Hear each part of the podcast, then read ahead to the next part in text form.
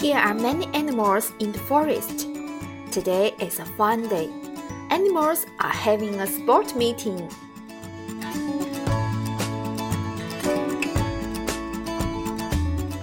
Monkey, fox, panda, rabbit, and bear are running. Look, rabbit is the first.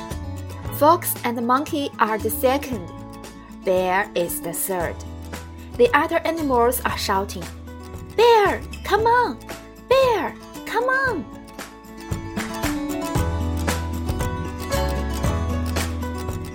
And look there, duck and pig are doing high jump.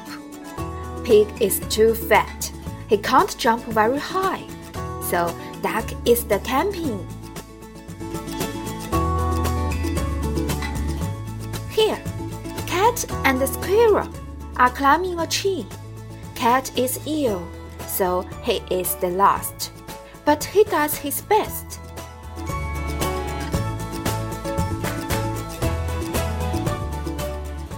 This sports meeting is wonderful.